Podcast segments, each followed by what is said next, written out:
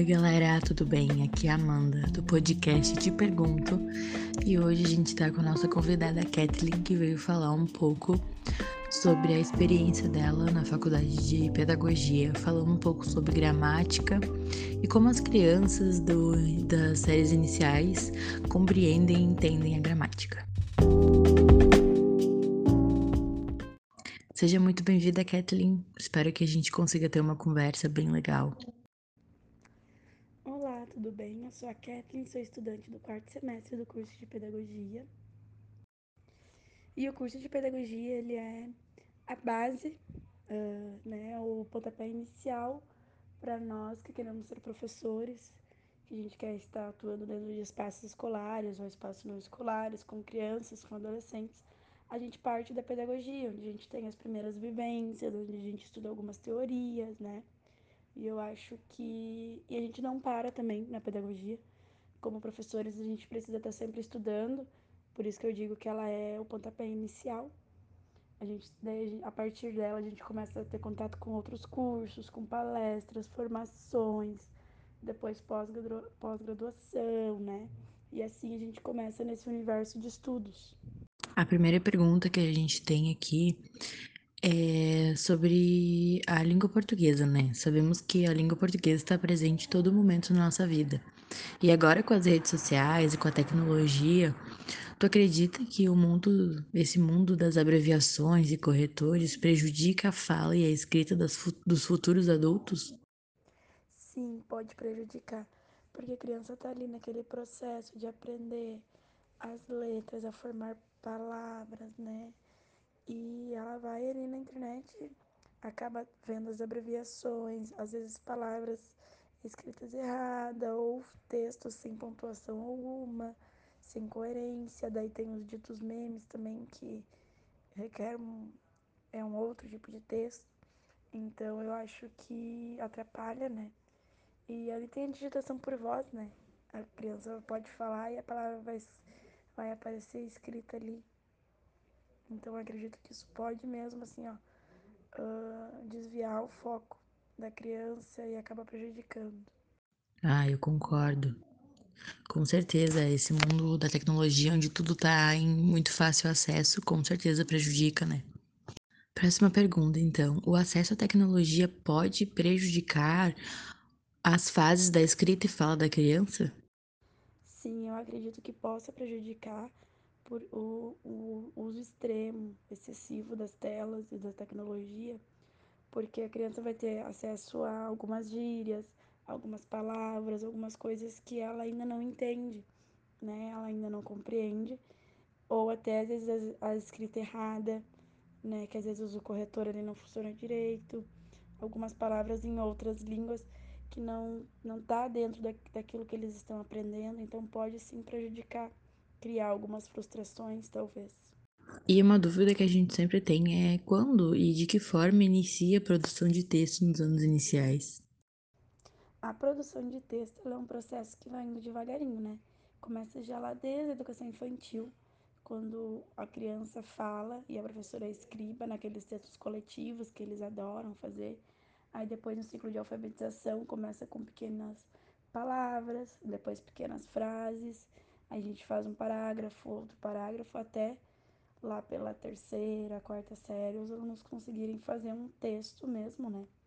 Mas é um processo bem lento, começa desde a educação infantil e vai até ali o fim da alfabetização, para a criança conseguir fazer um texto legal, com, com parágrafo, pontuação correta. Existe alguma didática para ensinar gramática nos anos iniciais? Uma receita de bolo, alguma coisa?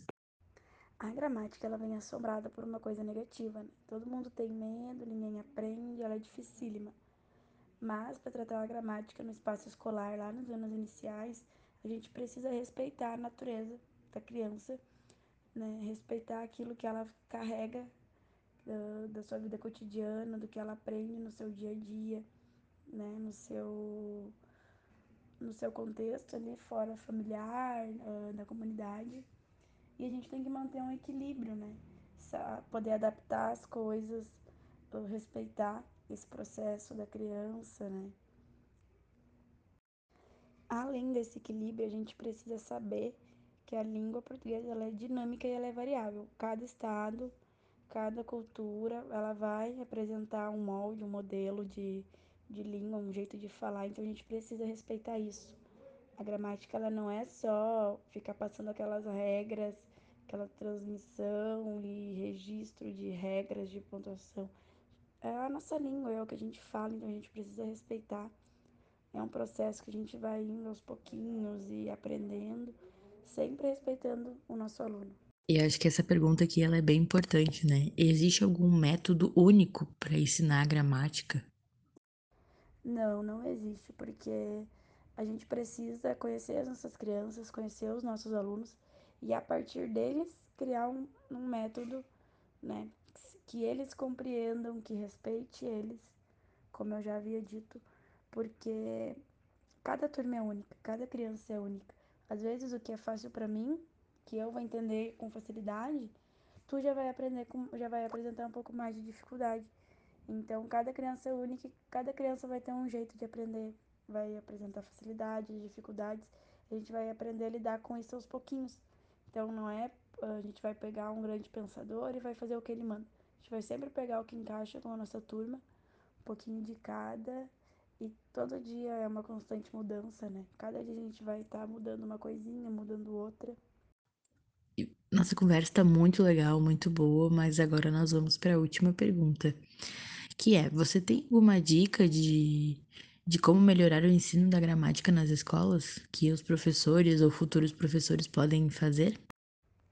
Eu acho que a melhor dica é a gente perder o medo, né? A gente, a gente se apega em algumas coisas a gente tem medo de mudar.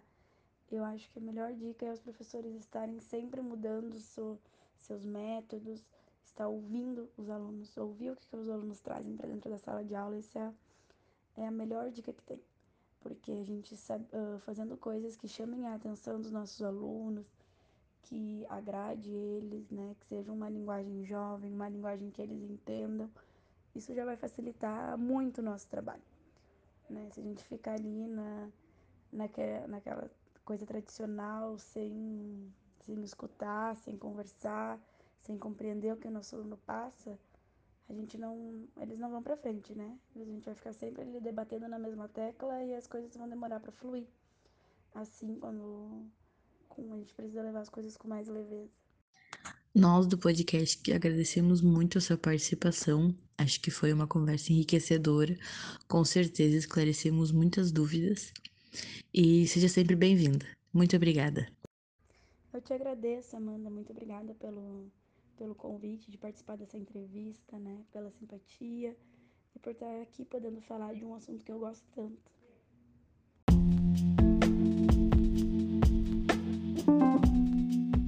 Então é isso, pessoal. Fechamos o nosso podcast de Pergunto com a nossa querida convidada Kathleen hoje. Até a próxima!